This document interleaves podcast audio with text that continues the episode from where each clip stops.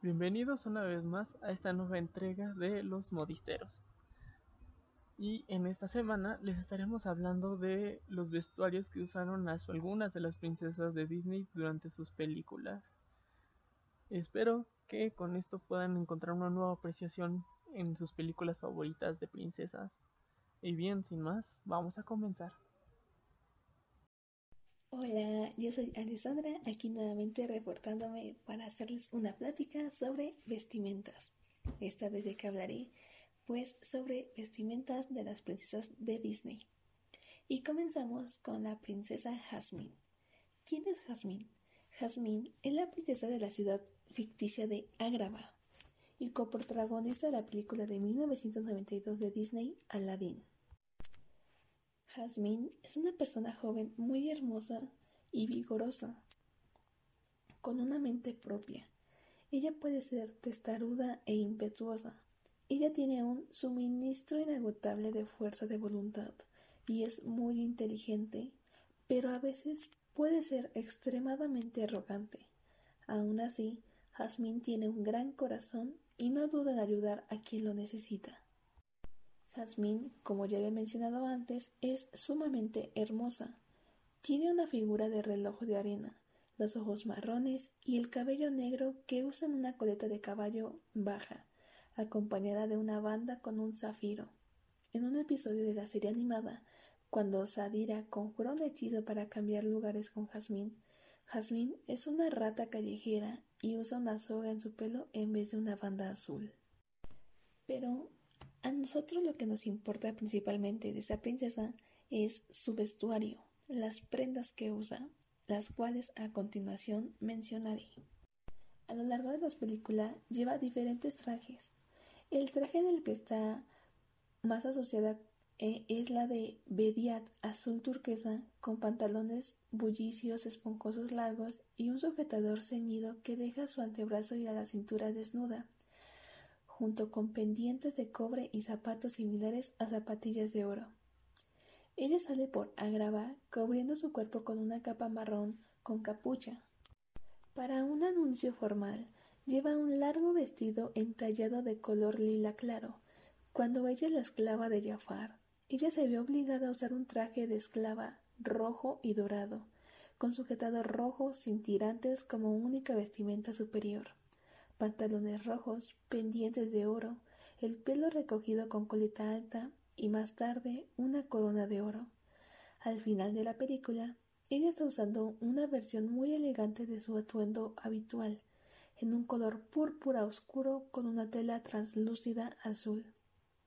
En la secuela, a menudo lleva un vestido púrpura, así como el traje azul de siempre. En la tercera película, lleva un vestido de novia blanco, su atuendo cambia a lo largo de la serie, por lo general debido a los acontecimientos de un tipo u otro. Por ejemplo, cuando Sadira conjura un hechizo para cambiar lugares con Jasmine, Jasmine es una rata callejera y usa un rasgado vestido marrón, como ya lo habíamos mencionado antes. Y ahora hablaré sobre Aurora. Mm, nosotros la podemos conocer más como la Bella Durmiente. La princesa Aurora es la protagonista de la película de animación de 1959 La Bella Durmiente de Disney. Se le conoce también como la Bella Durmiente y Rosa, cuando vive en la casita del bosque llamada la cabaña del leñador con sus tres hadas madrinas buenas, Flora, Fauna y Primavera. Forma parte de la franquicia de princesas de Disney. La princesa Aurora es la hija única de la reina Flor y el rey Estéfano. La princesa Aurora, la bella durmiente, es retratada como una chica amable, juguetona, tímida, gentil, bastante ingenua, que ama a los animales. Su rasgo de personalidad más destacado es su pasión por el amor y es vista con una romántica empedernidad. Las hadas buenas del reino la han bendecido con la belleza y el don del canto. Ella se siente sola la mayor parte de la película, ya que está aislada del castillo de su padre, donde ha nacido en una cabaña del bosque llamada la cabaña del leñador, con sus tres hadas buenas y madrinas, Flora, Fauna y Primavera. En La Bella Durmiente, cuando llega de recoger las fresas, el hada Flora revela su nombre largo, Rosabel.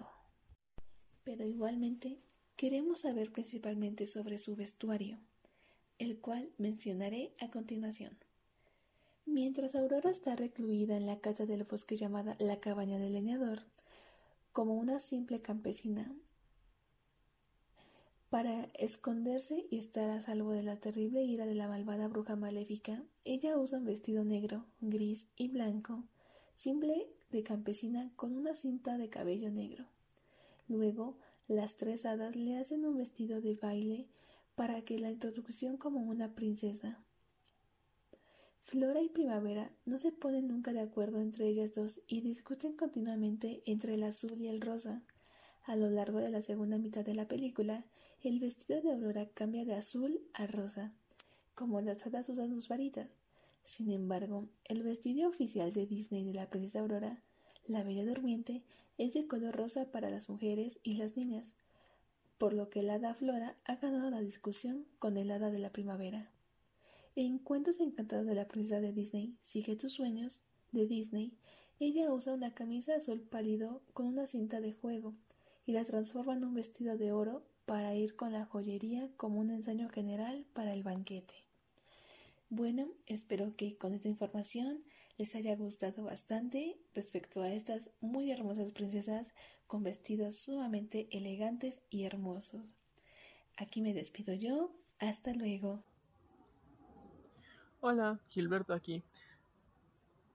Como hablamos, o bueno, como habrán recordado, nuestra tema, nuestro tema de esta semana serán las princesas de Disney. O mejor dicho, sus vestuarios y lo que representan. Y en mi caso yo les hablaré de Elsa, de la reina Elsa de Frozen. Elsa es una reina de un reino ficticio llamado Arandel basado en Noruega. Tiene poderes mágicos relacionados con el hielo. Y es de la película, como les dije, Frozen de 2013 la cual está basada en el cuento danés de Hans Christian Andersen, La Reina de las Nieves, donde la protagonista es la dicha reina, que es descrita como una mujer vestida en prendas de blanca gasa que dan la apariencia de estar compuestas por copos de nieve entrelazados. Ella era justa y bella, hecha del hielo más hermoso y brillante del mundo, y sus ojos brillaban como un par de estrellas resplandecientes el vestuario de Elsa al inicio de la película refleja su estado como realeza y reina heredera, cuando sus padres mueren, pero además reflejan el miedo que siente por el descontrol de sus poderes y su necesidad de mantenerse a ella misma y a sus emociones bajo control todo el tiempo. Su vestido durante la coronación es de unos colores azules claros, haciendo ilusión a sus poderes de hielo, con adornos dorados dando a entender que es de la realeza, y su capa de tonos morados casi rojizos le dan, les da un aire más cálido, que es ideal para representar un tema otoñal, dando a entender que aún no acepta completamente sus poderes de hielo. Además, de, además, todo el conjunto que usa durante la coronación es muy perfecto, sin ningún error, todo está muy justo incluyendo su cabello que está recogido en una trenza francesa con una corona, haciendo, la, haciendo ilusión de que se siente atrapada y encerrada. Y la cereza en el pastel es que ella usa guantes, lo cual, aunque es esperado de una reina, para él se simboliza que no puede tocar o sentir al mundo alrededor de ella sin poner a todos en riesgo, causando que se sienta aún más recluida del mundo, como si ella fuera un monstruo o un desastre andante.